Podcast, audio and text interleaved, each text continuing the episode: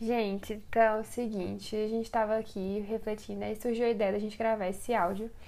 É, pra quem não pôde vir, dessas reflexões do capítulo 1 e 2. Tipo assim, só pra vocês terem ideia, eu tô aqui falando com a Erika, né? Fala oi, amiga. Oi, gente. E a gente Ai, tava ai. conversando e parece que algumas fichas foram caindo só da gente, tipo, da Erika ter contado uma coisa dela. Enfim, miga, fala um negócio da autenticidade ser. Tipo, é que eu tava conversando com você, da, você escreveu uma frase aí do, da sua reflexão entre pessoa impotente e pessoa poderosa. E eu lembro que eu falei assim, nossa, a autenticidade, ela é, tipo, revolucionária, porque ela faz a gente agir de forma poderosa pra gente mesma. Sim. Então, tipo, ajuda a gente não se se sabotar, se entristecer e tal.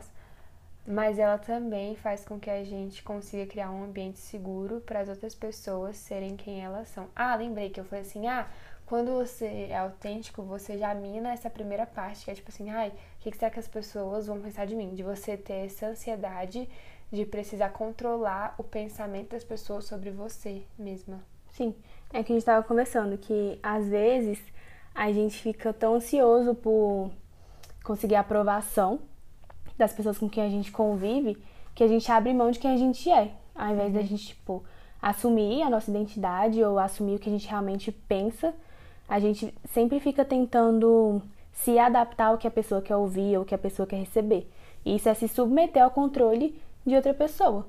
Isso é assim- ser impotente, né? Sim, isso é ser impotente. E é muito libertador quando a gente consegue. E acho que não só é libertador, é muito satisfatório. Quando a gente tá numa relação em que a gente é a gente mesmo. Porque a gente se sente realmente amado, realmente escutado. Parece que, sei lá, comigo eu me sinto nutrida, é como se eu tivesse me alimentado de verdade, sabe? É, tipo, ó, uma frase aqui que é o Danny falando de pessoa poderosa é na página 28, que ele fala assim, ó, a opinião popular ou a pressão dos outros não influenciam o discurso de uma pessoa poderosa. Ela sabe exatamente como comunicar os seus desejos. E aí depois, na página 29, ele fala, só as pessoas poderosas conseguem criar um lugar seguro para conhecer e ser conhecido de forma íntima. Sim, é o que a gente tava falando também, tipo, às vezes a gente gasta toneladas de energia tentando manipular as outras pessoas também. Tipo, ao invés de ser sincero, chegar e falar, olha, é, nessa situação que aconteceu, eu me senti assim, assim, assim, é, trazer clareza e, tipo, mostrar o que a gente realmente estava precisando naquela situação. A gente fica inventando uma situação pra tentar fazer a pessoa é, perceber que a gente ficou chateado, que a gente ficou bravo. E isso é muito ruim, porque a gente fica frustrado, a gente não, tipo, é, se expõe de verdade, não tem um relacionamento real e acaba que a nossa vontade de ser ouvido e de ser amado também não é suprida. Então a gente só fica frustrado. Sim.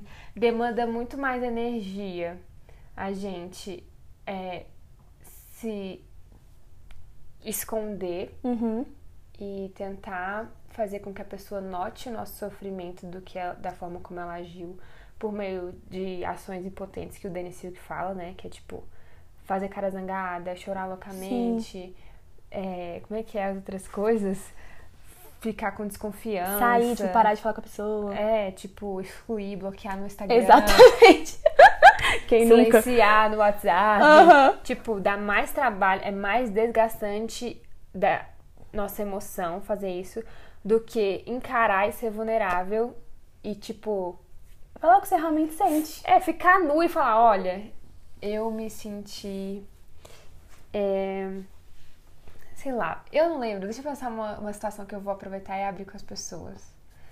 Mas. Ah, eu, uma amiga em comum nossa hoje é, ficou chateada. Daí eu queria muito ir atrás dela e ir na casa dela pra poder, tipo, saber o que, que tava acontecendo, que ela não tava me contando que ela tava triste. Só que no meio do caminho eu parei e falei assim: eu não cheguei a sair de casa, viu, gente? Graças a Deus. Já tô fazendo meu dever de casa pessoa, pra não ser uma pessoa impotente, controladora. Mas no meio da conversa por WhatsApp, que a pessoa não tava me respondendo, mas só tinha me falado que tinha ficado triste, é, eu percebi que eu tava se- eu seria controladora se eu não aceitasse o simples desejo dela, que ela me comunicou, de tipo assim, eu não tô bem hoje e eu não vou te encontrar. Uhum. E aí eu precisei, na verdade, ser vulnerável pra que com a informação que eu tava dando pra ela de como eu tava me sentindo, é, ela pudesse responder aquilo ou não.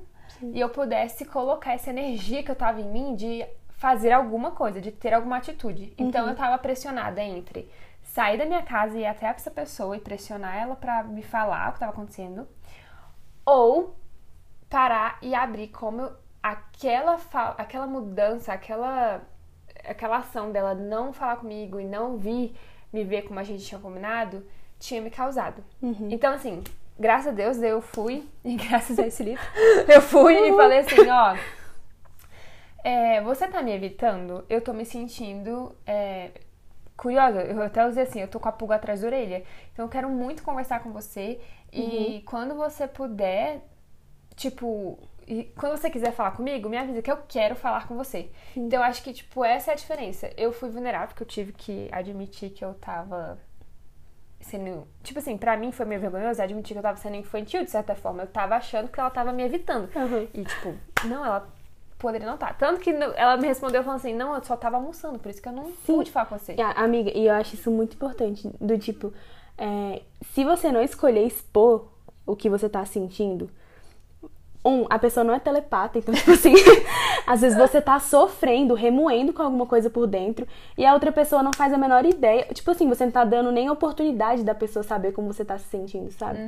E o fato de você não falar não vai te fazer não sentir o que você tá sentindo. Sim. Então, meio que você só fica guardando aquilo ali com você e se remoendo. Sim. Punk. É a pior escolha. Enfim, nesse caso foi muito bom. Aí eu só queria dar o exemplo dessa vulnerabilidade aí, que, tipo, foi libertador. eu não fiquei agoniada pra ir na casa da pessoa, mas também não fiquei, tipo, agoniada, meu Deus, o que tá pensando? Eu me expus. Uhum. Tipo, ai, o que será que ela tá pensando? Será que eu fiz uma coisa errada? Será que eu devia. Não, tipo, essa ansiedade foi embora quando eu me expus. Ahn, deixa eu ver, o que mais? Capítulo 2. Cara, Aliás, acabou o capítulo 1, assim? Você tem mais alguma coisa que você pegou, amiga? Por mim, acho que a gente falou bastante coisa. eu também. Então, o capítulo 2, que é quando ele começa a falar sobre. Já começa a Acenda conexão, né? amor. Aqui que ele fala sobre o casamento, né, daquele povo. Sim. É, eu acho que o que eu mais tirei dessa parte foi essa questão dele falar assim que todo relacionamento tem um objetivo. Se você tá lendo o livro, você sabe que o casal tá meio, tipo, tem Desconectado. problemas, Uhum. desconectado, mas eles também não têm uma visão. Eles não sabem o que, que eles estão fazendo no sentido, eles não têm uma visão. E aí o Dan fala sobre é, a visão de qualquer relacionamento. Ou você busca conexão, ou você busca desconexão com as ações, com a forma como você conversa. Uma coisa que me chamou a atenção nessa história também foi, tipo, como é, eles, tá, eles não estavam aware. como eles não... Cientes. Cientes, sim. Eles não estavam cientes, tipo, da situação. tipo, chegou lá falando, tipo, de uma terceira pessoa que não tinha nada a ver. E dentro de um casamento, sabe?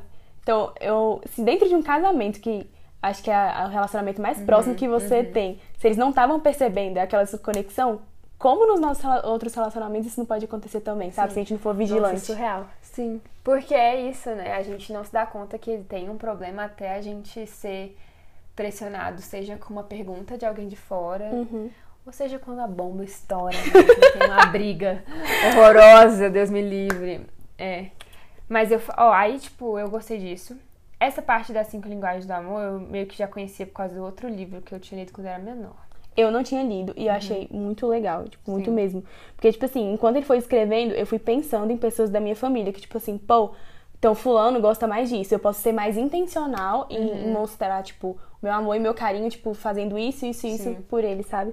Então eu achei muito, muito massa. Eu acho que o que eu mais tirei também nessa linguagem do amor foi que, tipo assim, ó.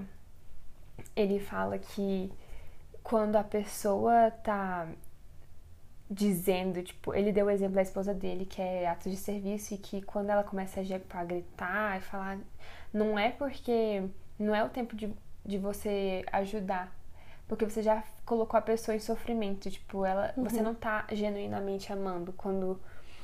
é, mas quando você faz isso antes que ela. Se sinta faminta, se sinta necessitada, assim, Antes né? que ela Uhum. esteja no caso assim, é melhor. Eu. Eu descobri, tipo, que a minha linguagem de amor, pelo menos.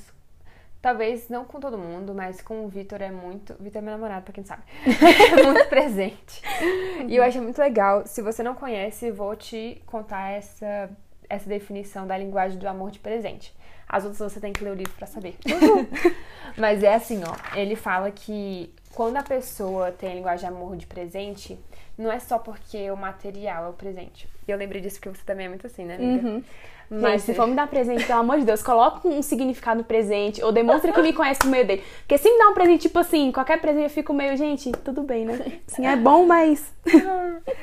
E aí ele. Ele, tipo, quer que eu fale exatamente o que eu quero. E ponto. E eu, tipo, não. e o Dan. É a hora de você mostrar seu conhecimento de caso.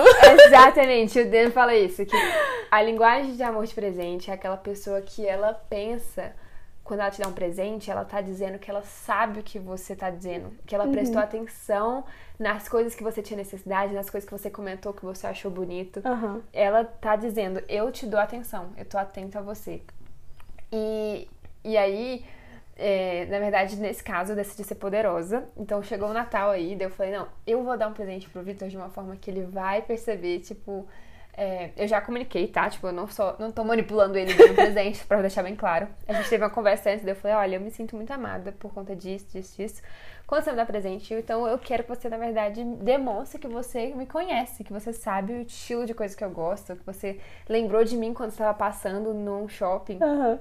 E que eu tava presente na sua memória naquele dia que eu nem com você tava. então, depois dessa conversa no Natal, eu fui e comprei um presente que ele, tipo, queria, mas ele tinha me falado isso há muito tempo. E, tipo assim, eu realmente nem sei como é que eu lembrei, mas eu lembrei. E aí foi isso, no Natal eu dei de presente pra ele. Ele ficou tão surpreso e ele entendeu. Tipo, ele falou. Ah, entendi.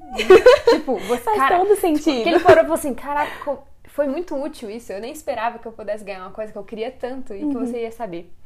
E então, tipo, eu só queria fechar um pouco do. Porque eu não tenho mais outra coisa do capítulo 2 pra dizer. Mas eu queria destacar que, tipo, linguagens do amor podem mudar, não é tipo signo. que eu nem acredito em signo, mas você acredita, eu só quis dizer que isso não é permanente. Você pode ter várias, você pode mudar. Ai, ai. Mas é importante que a gente não só, tipo, exige que as pessoas saibam ou agem a- ou tomem ações, mas que a gente pratique tudo que a gente está aprendendo com esse livro. E que a gente consiga ter ações poderosas pra despertar nas pessoas essa compreensão de, cara, agora eu entendi. Sim. Então é isso. Acho que vale muito a pena, tipo, investir tempo intencionalmente fazendo isso. Tipo, pra mim mudou muita coisa já e, enfim, tô curiosa pra saber o que mais vai acontecer por aí. É, gente, então sexta-feira a gente vai falar sobre o capítulo 3 e 4. Isso. E por enquanto é isso. Se você ainda não leu, leia. E é isso.